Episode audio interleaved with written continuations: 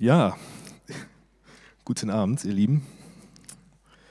Ich äh, freue mich, dass ich äh, mal wieder hier nach längerer Zeit stehe. Ich glaube, das letzte Mal auf der Freizeit, aber das war nicht hier. Insofern, äh, genau. Und ich habe die Freude, dass wir oder dass ich jetzt das, die Predigtreihe abschließen darf, äh, C4U. Also das äh, Jugendmotto, was wir jetzt so die letzten Wochen äh, durchgegangen sind. Da darf ich heute den Abschluss machen. Und ähm, vielleicht nochmal so zur Erinnerung. Wir haben ja hier irgendwie diese kleinen weißen Flyer da rumfliegen.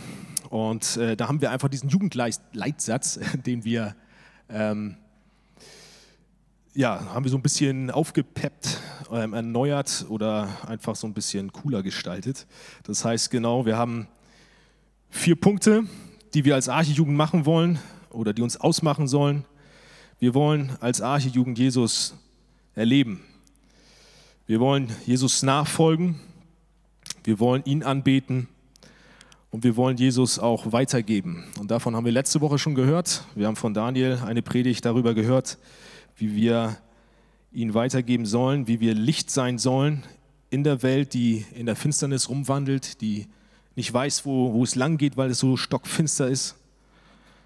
Wir sollen das Licht Gottes reflektieren, sodass die Welt es sieht. Und auch davon spreche ich heute ein wenig. Ich spreche nämlich auch davon, Jesus weiterzugeben. Und erstmal möchte ich aber dafür um ein bisschen beten. Und das mache ich jetzt. Jesus, ich danke dir, dass du hier bist. Und ich danke dir, dass du es bist, der spricht.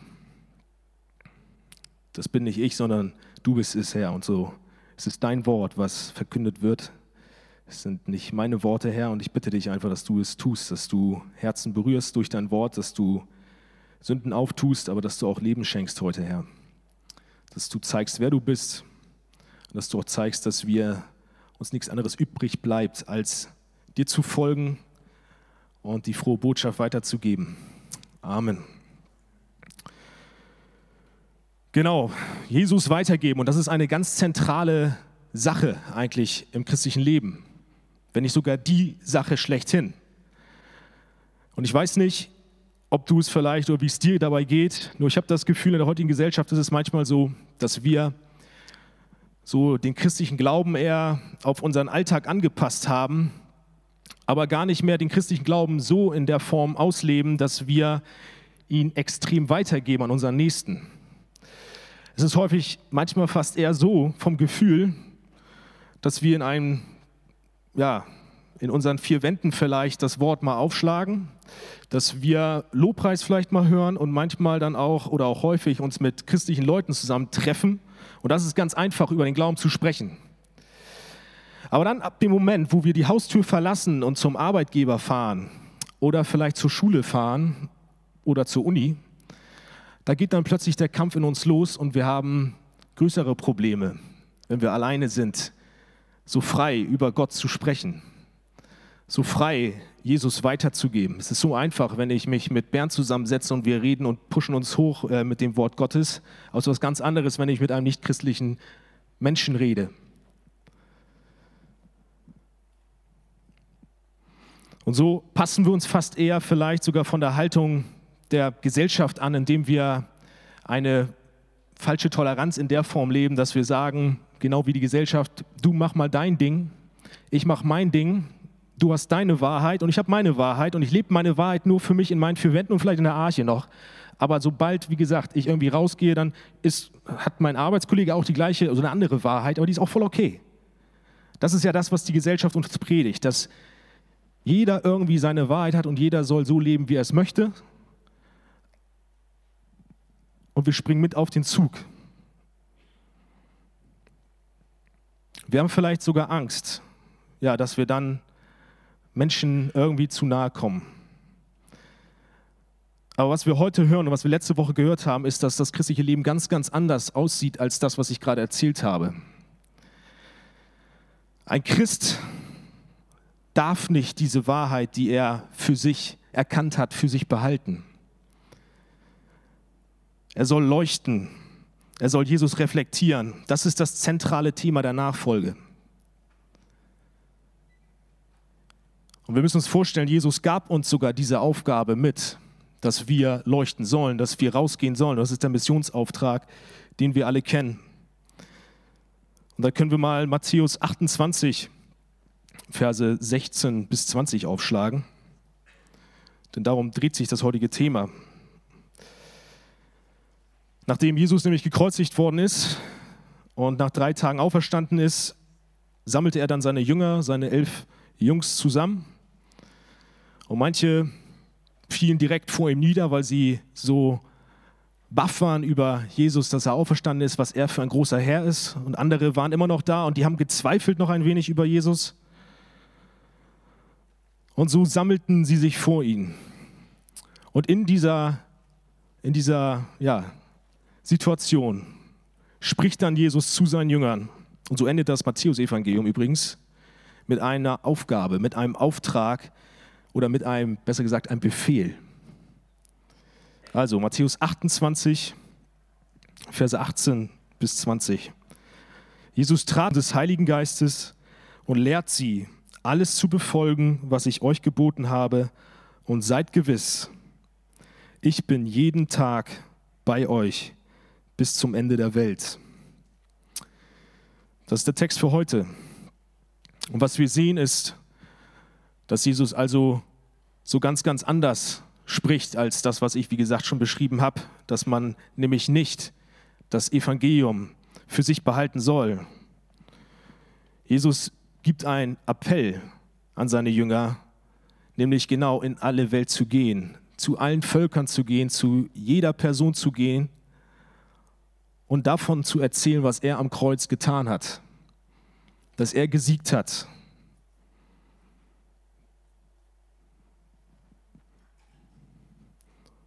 Es gibt keine exklusive Gruppe, die nur diese Botschaft hören soll, sondern es ist jeder. Das heißt, wenn du sobald du die Tür verlässt und jemanden triffst, dann gehört auch ihm das Recht von dieser Botschaft zu hören. Alle Völker, sagt Jesus. Was wir auch nicht machen dürfen vielleicht, ist, dass wir diesen Missionsauftrag als eine Art Berufung zu sehen, in der Form, dass wir sagen, der eine ist berufen ähm, als Techniker, und dann gibt es noch eine Berufung, dass äh, jemand ganz toll kochen kann und deswegen ist er in der Küche ganz gut aufgehoben. Und dann hat Gott auch eine Gabe geschenkt in der Anbetung im Lobpreis. Und darin ist er total gut und deswegen gehört, ist der Typ dazu berufen, im Lobpreis zu dienen. Und der eine kann gut reden, soll predigen. Der Missionsauftrag ist nicht so eine Berufung in der Form, sondern dieser Missionsauftrag, dieser Befehl betrifft uns alle. Da gibt es keine Ausrede irgendwie, dass man sagt, ich kann nicht richtig reden oder was weiß ich ich kann mich nicht richtig ausdrücken. Sondern Jesus sagt zu seinen Jüngern, es betrifft euch alle, geht raus. Und ich möchte uns jetzt nun drei Punkte nennen, warum wir diesen Missionsbefehl so ernst nehmen sollten. Ich möchte als allererstes uns nämlich darauf aufmerksam machen oder betonen, warum wir diesen Auftrag ernst nehmen sollten, ist, dass wir sehen sollten, von wem dieser Befehl kommt. Dieser Befehl kommt von dem, der, wenn wir in Vers 18 gucken, von sich selbst sagt, dass ihm alle Macht im Himmel und auf der Erde gegeben ist. Das ist nicht nur irgendeiner, der sich hinstellt und sagt, geht mal raus, sondern es ist der, der die Autorität hat über allem. Das ist der, der von sich sagt, dass er der Anfang und das Ende ist. Das ist der, der über allem regiert und der mit dem Himmel und mit der Erde machen kann, was er will. Diese Person, dieser Jesus, der gibt diesen Auftrag und sagt, geht raus. Ein, autoritäre, ein autoritärer Befehl ist das. Von diesem Jesus lesen wir in Kolosser 1, Verse 16 bis ähm, oder, und 17, dass er über der gesamten Schöpfung steht, dass durch ihn alles erschaffen wurde, was im Himmel und auf der Erde ist, das Sichtbare und Unsichtbare, Könige und Herrscher, Mächte und Gewalten. Das ganze Universum wurde durch ihn geschaffen und hat in ihm sein Ziel. Er war vor allem anderen da und alles besteht durch ihn. Also noch einmal hier, ich finde diese Versen immer so genial zu sehen, wer Jesus ist. Dass er derjenige ist, dem alles zu Füßen liegt. Und wenn er sagt, geht, dann bleibt uns eigentlich gar nichts anderes übrig, als zu gehen. Und ich will mal ein Beispiel nennen. Wir haben doch auch autoritäre Personen vielleicht im Leben, wie Vorgesetzte oder andere Personen. Und wenn ich mir vorstellen würde, wenn ich im Finanzamt, also ich arbeite da, und der Vorgesetzte heißt Sachgebietsleiter, und wenn der auf mich zukommt und sagt, hey Joel, oder Herr Mertin in dem Fall, tragen Sie doch mal diese zehn Akten, die ganz schön schwer sind, von, dieser, von, von Ihrem Arbeitsplatz bitte einmal den Gang runter in die Tür hinten rechts dann sage ich auch nicht nein. Sondern er ist mein Sachgebietsleiter und dann nehme ich die Akten gefällig und gehe den Gang entlang. Wenn ich diesem Sachgebietsleiter gehorche, warum dann Jesus nicht? Denn selbst ein Vorgesetzter kniet eines Tages vor Jesus nieder. Und das haben die Apostel damals verstanden, als sie vor dem Hohen Rat Hohen Rat äh, in der Apostelgeschichte da auch standen. Das lesen wir in der Apostelgeschichte 4, 18 bis 20. Da kommt der Hohe Rat zu, zu Petrus und Johannes und sagt, hey, hört mal auf, von Jesus zu erzählen. Und was Petrus und Johannes dann antworten, das ist genau das.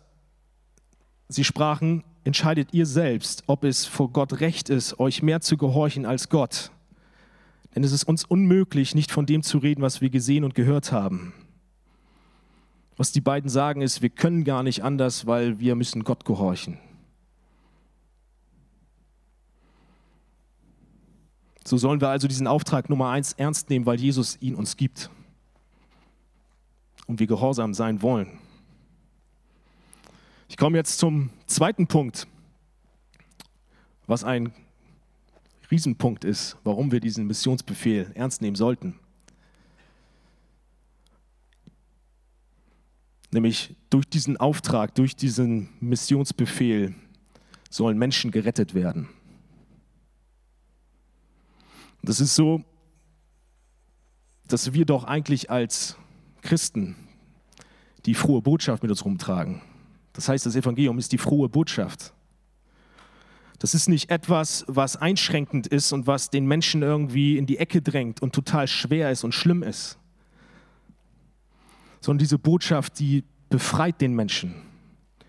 Diese Botschaft ist von Liebe durchtränkt. Sie bringt den Menschen Hoffnung. Diese Hoffnung geht viel, viel weiter, als diese Welt überhaupt geht. Und so ist es auch wichtig, dann zu realisieren, was denn mit der Welt überhaupt los ist wie der Zustand der Welt ist. Und ich glaube, das ist auch ein Punkt, den wir gar nicht so richtig immer vor Augen haben, was eigentlich Sache ist. Wir sehen nämlich gar nicht, was eigentlich der Zustand der Welt ist, wie verloren die Welt ist. Uns geht es immer hier so gut und wir gucken gar nicht darauf. Uns geht es auch selbst gut. Wir, wir sehen gar nicht das Problem. Aber das Problem ist, dass die Welt Krieg führt. Die Welt führt Krieg gegen den, der es den Menschen überhaupt ermöglicht zu atmen. Sie führt Krieg gegen den, von dem es heißt, dass er die Erde als seinen Hocker benutzt, indem er also wo er seine Füße drauf aufstützt. Von dem es heißt, dass der Himmel sein Thron ist, welcher die Wasser, also alle Meere, die es auf oder Wassermassen, die es auf der Welt gibt, in seiner Hand hält der die Berge wiegt und die Weite des Himmels bestimmt.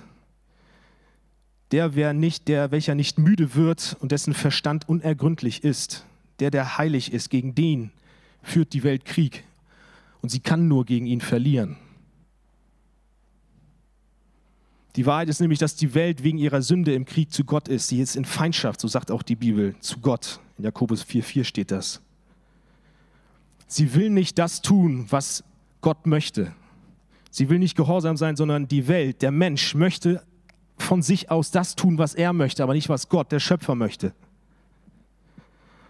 Und so besteht eine tiefe Feindschaft zu Gott. Und diese Feindschaft hat eine Strafe verdient. Es liegt eine ganz, ganz große Strafe auf dieser Welt. auf jeden einzelnen Menschen. Jeder ist ein Sünder. Jeder Sünder hat eine Strafe verdient.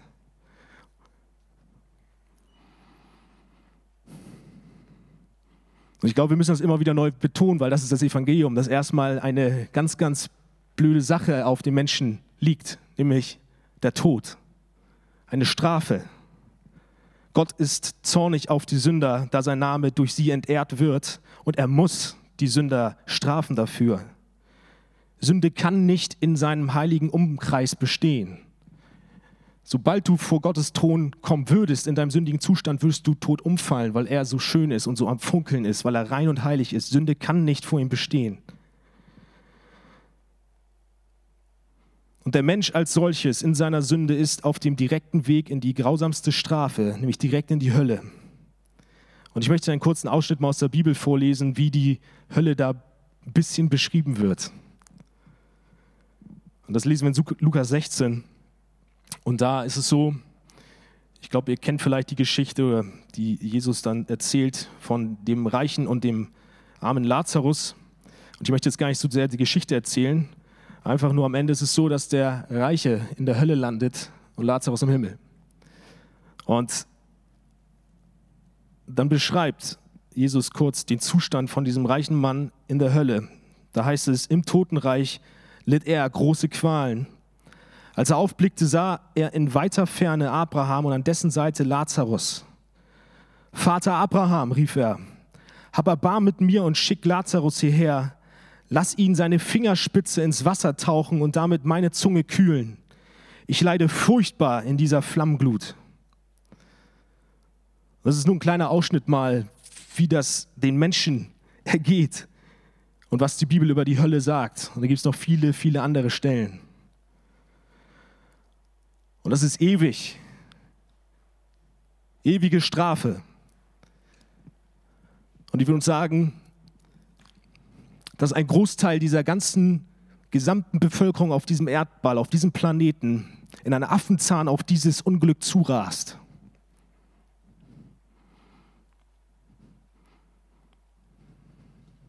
Wie in einem Western-Film, also Wilden Westen, wo vielleicht kennt ihr solche Filme, wo ein Zug auf die Schlucht zurast und da ist eine Brücke und kurz vorher ist die Brücke eingestürzt, weil ein Bösewicht irgendwie mit Sprengstoff das weggebombt hat. So rast dieser Zug in einem Affenzahn auf diese Schlucht zu und die Brücke ist nicht da. So ist die Welt in dem Zug, sie rast auf den Abgrund zu. Ich will betonen, es ist eine Masse, die in die Irre geht. Und wir Christen tragen eine Botschaft mit uns, welche diesem großen Unglück, ja, oder welche die Menschen vor diesem großen Unglück bewahren kann. Denn diese Botschaft, das habe ich gerade schon gesagt, sie verspricht Frieden mit Gott. Da, wo Feindschaft ist, kommt Frieden plötzlich ins Spiel. Aus Krieg wird plötzlich Versöhnung. Und diese Strafe, die ich gerade beschrieben habe, ist nicht mehr, sie ist weg. Und diese Botschaft, diese Hoffnung, die tragen wir als Christen, die wir an Jesus glauben, mit uns rum. Das ist ein Riesenschatz. Und diese Botschaft beinhaltet ganz simpel einen Namen und das ist Jesus. Wir predigen seine Tat am Kreuz. Wir predigen nur den wahren Gott, nur einen einzigen Namen, der mächtig ist, alle zu retten von ihren Sünden. In 2. Korinther 5, 19 und 21, da steht, ja, in der Person von Christus hat Gott die Welt mit sich versöhnt, sodass, der Mensch ihre Ver so, sodass er den Menschen ihre Verfehlung nicht anrechnet. Den, der ohne Sünde war, hat Gott für uns zur Sünde gemacht, damit wir durch die Verbindung mit ihm, also den Glauben an ihn, die Gerechtigkeit bekommen, mit der wir vor Gott bestehen können. Der Glaube an Jesus Christus und an seine rettende Gnade rettet. Und unsere Aufgabe als Christen, wir haben diese Wahrheit verstanden, wir tragen sie mit uns rum. Und unsere Aufgabe ist es, und das sagt Paulus auch dann, auch in 2. Korinther 5, Verse 19 und 20, dass Gott selbst uns die Aufgabe anvertraut hat, diese Botschaft der Versöhnung mit Gott, dass wir diese Botschaft verkünden sollen. Er sagt, deshalb treten wir im Auftrag von Christus als seine Gesandten auf. Gott selbst ist es, der die Menschen durch uns zur Umkehr ruft. Und dann sagt er, wir bitten im Namen von Christus, nehmt die Versöhnung an, die Gott euch anbietet. Was ich hier so stark finde, ist, wenn wir lesen, wie er das formuliert. Er sagt, wir bitten im Namen von Christus, nimmt die Versöhnung an. Es ist eine Bürde, die Paulus hat zu den Menschen in der Welt. Ihm sind die Menschen nicht egal. Uns ist die Frage, haben wir auch so eine Bürde auf unserem Herzen? Haben wir eine Leidenschaft? Sind wir am Kämpfen für Menschen im Gebet? Wollen wir Menschen retten von dem größten Unheil oder beschäftigen uns mit anderen Sachen? Die Frage ist, liebst du deine Mitmenschen und ist dir bewusst, wo die Reise denn wirklich hingeht? Und als ich mir so die Frage gestellt habe, denke ich, was ist denn los mit mir? Wie kann ich mit meinen nichtchristlichen Freunden unterwegs sein und so wenig nur vom Glauben reden? Viel zu wenig. Wie kann ich nur so wenig am Morgen im Büro, nur so wenig vom Glauben reden und zu sehr mich mit irgendwelchen Sachen beschäftigen, die die Arbeit betreffen? Natürlich sollen wir das auch tun, aber wir sollen Licht sein, das möchte ich damit sagen. Wo ist meine Liebe hin? das frage ich dich, wo ist deine Liebe? Wie aktiv bist du?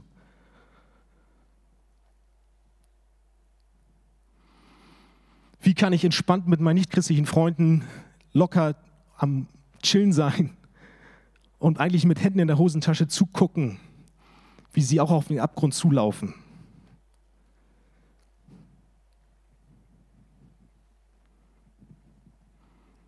Es ist aber auch hier wichtig zu verstehen, das ist nämlich genau das, dass wir nämlich jetzt nicht auf Menschen zugehen und sie auf Fehler in der Form hinweisen und sagen, ja, das geht ja gar nicht, was du da machst und richten, sondern es geht, das will ich versuchen rüberzubringen. Wir wollen, wir wollen ringen um sie. Wir wollen sie lieben. Wir wollen, dass sie sich mit Gott versöhnen lassen, weil, weil wir nicht wollen, dass sie in die Hölle gehen. Und wenn wir das verstehen, dass sie in die Hölle gehen, dann kann ich eigentlich nichts anderes tun, als meine Freunde mit der frohen Botschaft zu bombardieren. Aber viel zu wenig kommt das. Und warum? Weil ich glaube, dass wir die Liebe Jesu gar nicht richtig verstanden haben. Wir haben gar nicht verstanden, wovon wir gerettet worden sind. Wir müssen uns selbst immer wieder daran erinnern, wie unser Zustand damals war. Und das schreibt auch Paulus in 2. Korinther 5 und dann Vers 14. Da sagt er, dass er in seinem ganzen Handeln einen Antrieb hat und das ist die Liebe, die Jesus ihm erwiesen hat. Wenn wir also immer mehr verstehen, wie tief Gottes Liebe, die Liebe von Jesus sein muss, dann können wir eigentlich gar nichts anderes tun, als rauszugehen. Sie treibt uns an. Sie ist unser Treibstoff in der Evangelisation. Was für ein Wort. Jesus sagt, dass die größte Liebe die ist, dass wenn einer für seine Freunde sein Leben gibt, und er gab sein Leben, und dann möchte ich nur mal, wie groß muss diese Liebe sein? Wie groß ist diese Liebe, die den größten Schmerz erduldete? Wie groß muss diese Liebe sein, die die Strafe Gottes auf sich nahm? Ich finde immer die Szene so krass, wenn wir lesen, kurz bevor Jesus gekreuzigt wird und er im Garten äh, Gethsemane am Beten ist, am Ringen ist und sogar zum Vater betet, bitte lasst den Kelch an mir vorübergehen, lasst diese Strafe an mir vorübergehen. Und dann schwitzt er Blut. Und nicht, weil dieses physische Leiden so schlimm ist, sondern weil er weiß, dass er den Zorn Gottes von vielen Menschen tragen wird. Er ringt. Und der Kelch ging nicht an ihm vorüber, er hat ihn voll ausgetrunken. Und warum? Weil er uns liebt. Wie tief, wie groß muss diese Liebe sein, die mein Leben gerettet hat? Und wie klein Beziehungsweise wo ist meine Liebe, wenn ich nicht bereit bin, diese Liebe weiterzugeben? Wer bin ich auch, dass ich denke, dass ich das Recht hätte, diese Liebe für mich selbst zu beanspruchen und selbst für mich zu behalten? Wie stolz bin ich auch, dass ich das nicht tue? Denn ich und du, wir, wir können selbst nichts dafür, dass wir gerettet wurden. Jesus war auch so gnädig doch mit uns. Denk nur mal kurz mal daran, wie du jetzt dastehen würdest, wenn es nicht Menschen gegeben hätte. Egal wie, vielleicht bist du im christlichen Elternhaus aufgewachsen und du hast Eltern, die Christen waren und die dich darin aufgezogen haben. Stell dir mal vor, die hätte es nicht gegeben. Du wärst verloren. Stell dir mal vor, du hättest vielleicht einen Kumpel nicht gehabt, der mit dir über den Glauben gesprochen hat und dich immer wieder darauf hingewiesen hat. Es waren nur kleine Gespräche vielleicht, aber die haben dir den Impuls gegeben. Die hat Gott genutzt zu seiner Ehre, dass du gerettet wirst und glaubst. Menschen hatten für dich eine große Würde.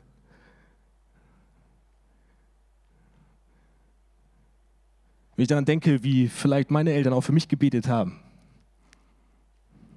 und was das ausgelöst hat. Deswegen beten ist auch total wichtig.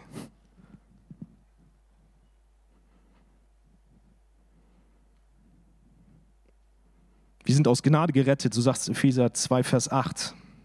Und gerade weil es Gnade ist, haben wir kein Einrecht darauf, diese Rettung für uns zu behalten, sondern wir haben die Pflicht, die Botschaft weiterzugeben. Paulus sagt in Römer 1, Vers 14, ich bin ein Schuldner sowohl den Griechen als auch den Barbaren, sowohl den Weisen als auch den Unverständigen.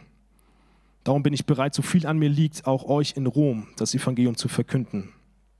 Was Paulus sagt, ist, er hat den größten Schatz für sich herausfinden dürfen. Er hat die Wahrheit, die er mit sich trägt, und jetzt schuldet er sie den anderen Menschen. Wir haben letzte Woche, glaube ich, von dem Heilmittel gegen die schlimmste Krankheit gehört. Und stell dir mal vor, du hättest dieses Heilmittel in der Hand die ganze Zeit und hättest es, aber du wirst nicht damit rausrücken und die Leute würden alle vor deiner Nase am Sterben sein. Aber du hast die ganze Zeit dieses Heilmittel und wählst es für dich.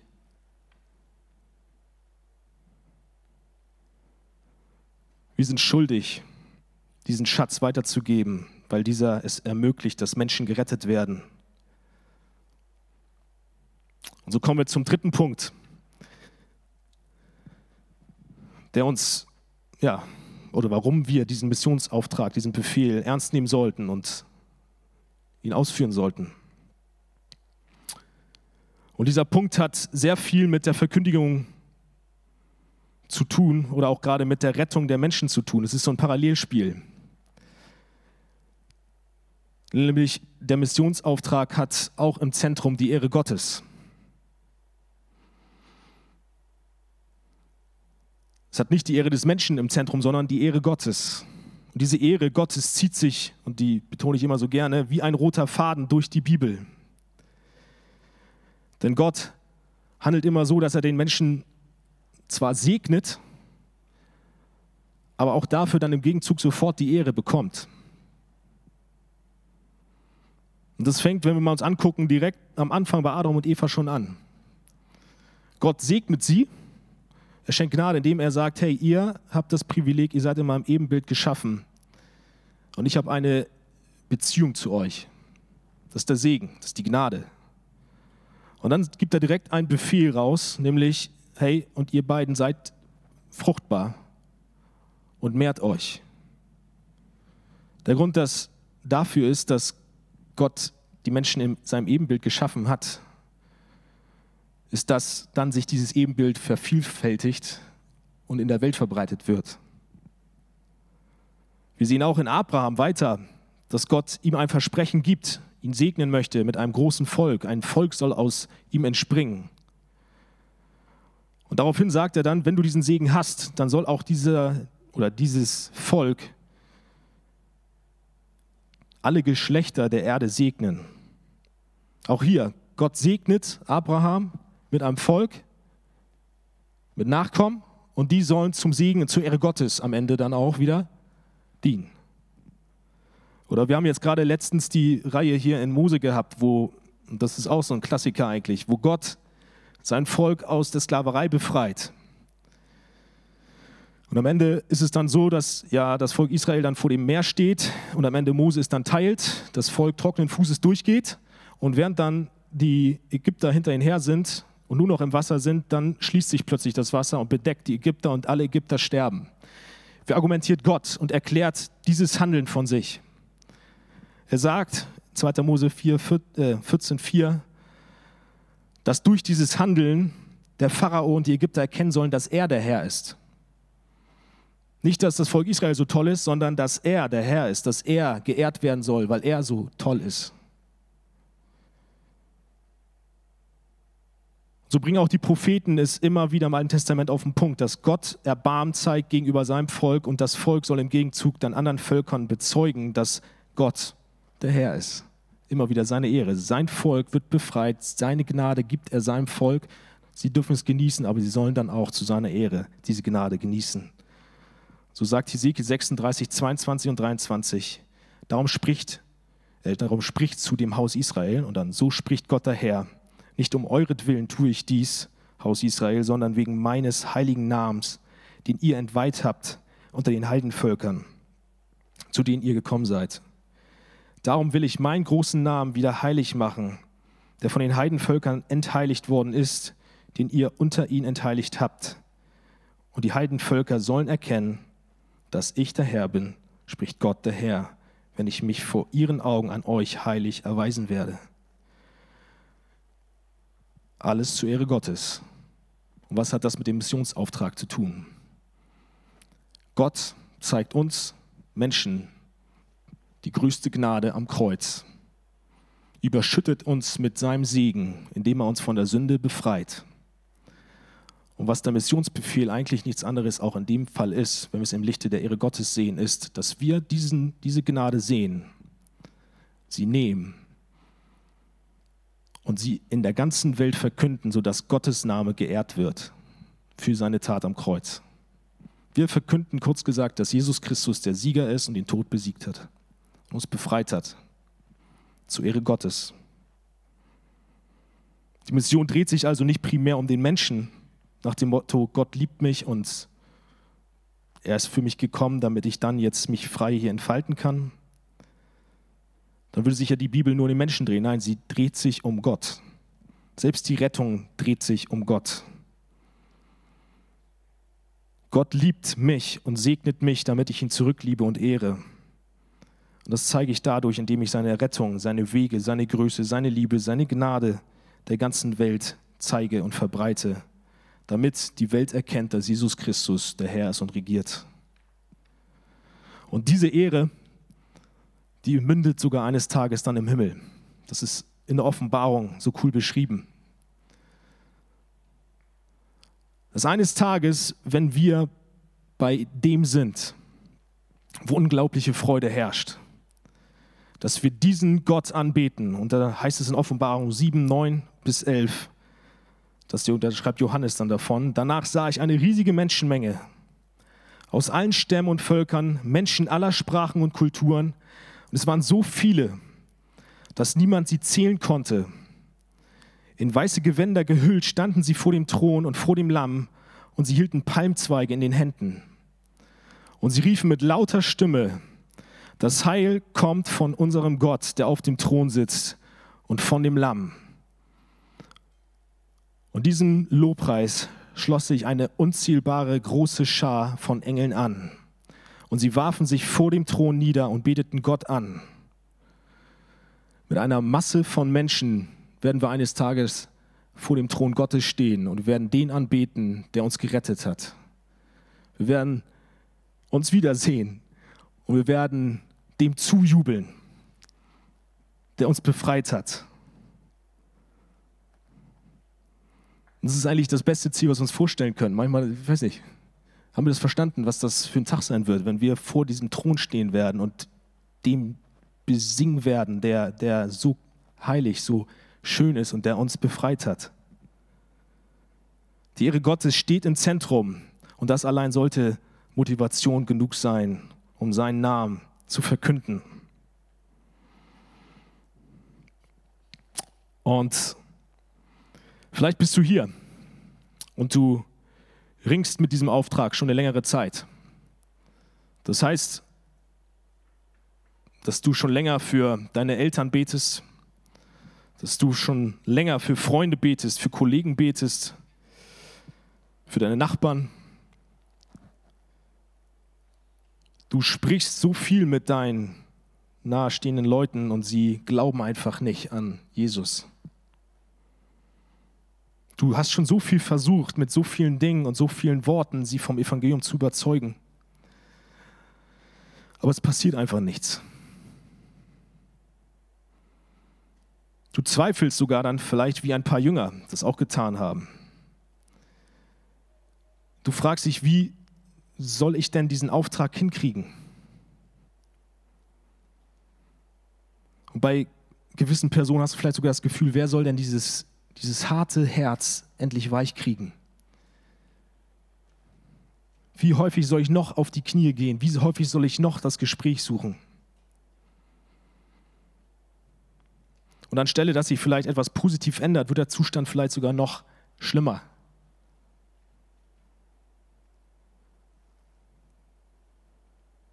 Vielleicht bist du auch hier und du gehst diesem Auftrag nach und du erlebst starken Widerstand in der Form, dass du ausgeschlossen wirst, gemobbt wirst für diesen straighten Glauben, dass du für Jesus eintrittst. Du leidest.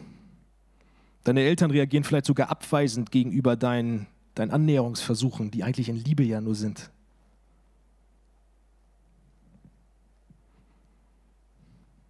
Und vielleicht hast du überhaupt große Angst, mal diese Schritte zu gehen in dem Bereich Mission und willst, ja, hast Selbstzweifel, denkst, du schaffst es doch gar nicht. Wie soll ich mit meinen, meinen Worten Menschen überzeugen? Und ich finde, dass wir aus den heutigen Versen auch eine sehr, sehr große Ermutigung mitnehmen dürfen, gerade für diesen Bereich. Nämlich, da können wir auch noch mal in die Verse von heute reingucken. In Vers 18 und Vers 20 sind nämlich Sätze, die den Missionsbefehl einrahmen. Und es ist eine Ermutigung von Jesus an uns. Denn Jesus spricht da von sich noch einmal, mir ist gegeben alle Macht im Himmel und auf Erden. Und dann endet er eigentlich ja das ganze Evangelium mit den Worten, und siehe, ich bin bei euch alle Tage bis an das Ende der Weltzeit. Nochmal zur Wiederholung, Jesus sagt von sich, wer er ist. Er ist der, der, der alle Macht hat, der regiert, der herrscht, der imstande ist, alles zu tun, und dann nennt er direkt nach dem Missionsauftrag, dass er, also jetzt rede ich mal von ich, bei euch bin, ich, der alle Macht habe, bin bei euch alle Tage. Ich stehe in der Mission direkt neben dir und bin quasi wie dein Buddy neben dir. Ich, der alle Macht habe. Also ich meine, eine größere Ermutigung gibt es nicht. Es geht uns schon besser, wenn wir zu zweit vielleicht ein Gespräch gegen Nichtchristen oder mit Nichtchristen führen aber hier sagt Jesus gerade, ich, der alle Macht habe, ich stehe direkt neben dir. Ich bin bei dir. Ich stehe direkt neben dir, während du Zeugnis für mich ablegst. Ich unterstütze dich und am Ende bin ich es sogar, der handelt.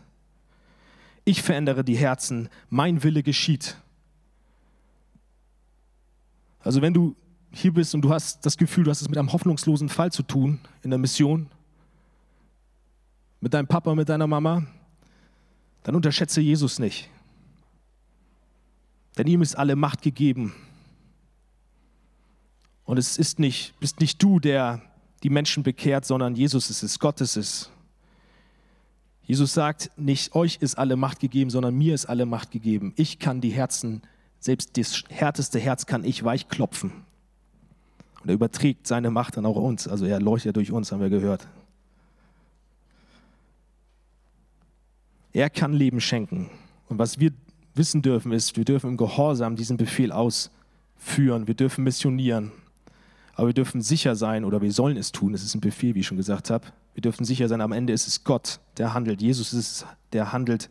Und wir sind ein Werkzeug in der Hand des Handwerkers. Und das ist keine enttäuschende Nachricht, dass wir nur ein Werkzeug in der Hand des Handwerkers sind, sondern es ist eine befreiende Botschaft.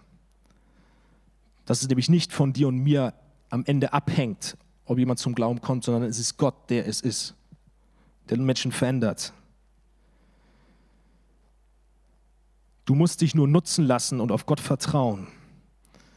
Und das hat Georg Müller auch in seinem Leben begriffen.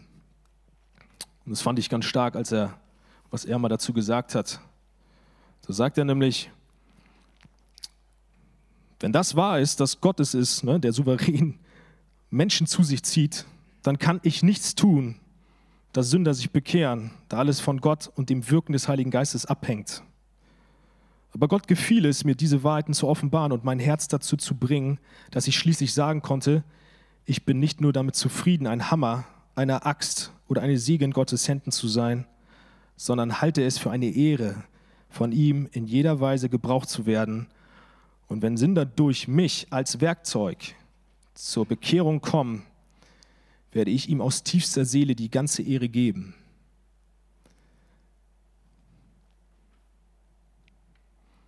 Wenn du also sogar denkst, dass du ungeeignet bist und nicht irgendwie richtig reden kannst, die Aufgabe scheint dir vielleicht zu groß, dann sage ich dir noch einmal, du bist das Werkzeug und Jesus ist es, der am Arbeiten ist und ihm ist keine Aufgabe zu groß. Kein Herz ist ihm zu hart. Du machst dir vielleicht Vorwürfe, dass du in einem Gespräch falsche Worte genutzt hast.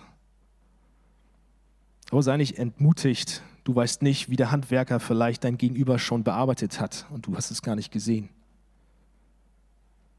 Jesus weiß genau, was für Punkte er treffen muss, damit ein Herz weich wird. Er arbeitet auch, wenn wir es nicht sehen und wir dürfen seiner Arbeit am Ende auch vertrauen. Und wir dürfen uns auch geehrt fühlen, ein Werkzeug in seiner Hand zu sein, wie es Georg Müller gesagt hat. Wir sind ein Werkzeug in der Hand Gottes und er benutzt uns, damit sein Evangelium in der Welt verbreitet wird. Also lasst uns völlig ermutigt, völlig befreit, wir haben nichts zu verlieren, rausgehen und offen sein. Denn wir sind auf der Seite, dem alle Macht gegeben ist, dem, also im Himmel und auf Erden. Und auch wenn Widerstand kommt, dürfen wir wissen, dass wir nicht allein sind. Jesus ist bei uns. Er ist für uns. Römer 8,13 sagt, ist Gott für uns, ist Jesus für uns, wer kann gegen uns sein? Was haben wir zu befürchten? Und so möchte ich uns wirklich ermutigen, dass wir als Arche-Jugend diese Liebe weitertragen, dass wir es ernst nehmen und dass wir uns ermutigen lassen, auch heute wirklich zu seiner Ehre das Evangelium rauszutragen. Lass uns aufstehen, lass uns Gott anbeten. Wir danken dir, dass du uns von der größten Not gerettet hast. Wir hatten einen Zorn auf uns liegen und den hast du von uns genommen durch den Tod am Kreuz, durch das, was du getan hast. Ja, und ich bitte dich, dass wir diese Liebe immer mehr verstehen dass wir immer mehr verstehen, was eigentlich am Kreuz passiert ist.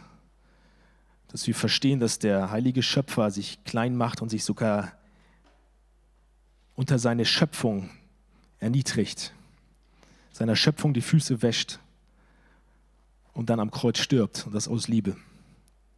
Und ich bitte dich, Herr, dass wir diese Liebe verstehen, dass wir sie weitergeben und dass wir Licht sind uns nicht entmutigen lassen, sondern ermutigt sind von deiner Gnade und wir wissen, dass du am Ende es bist, der uns durchträgt, der uns hilft.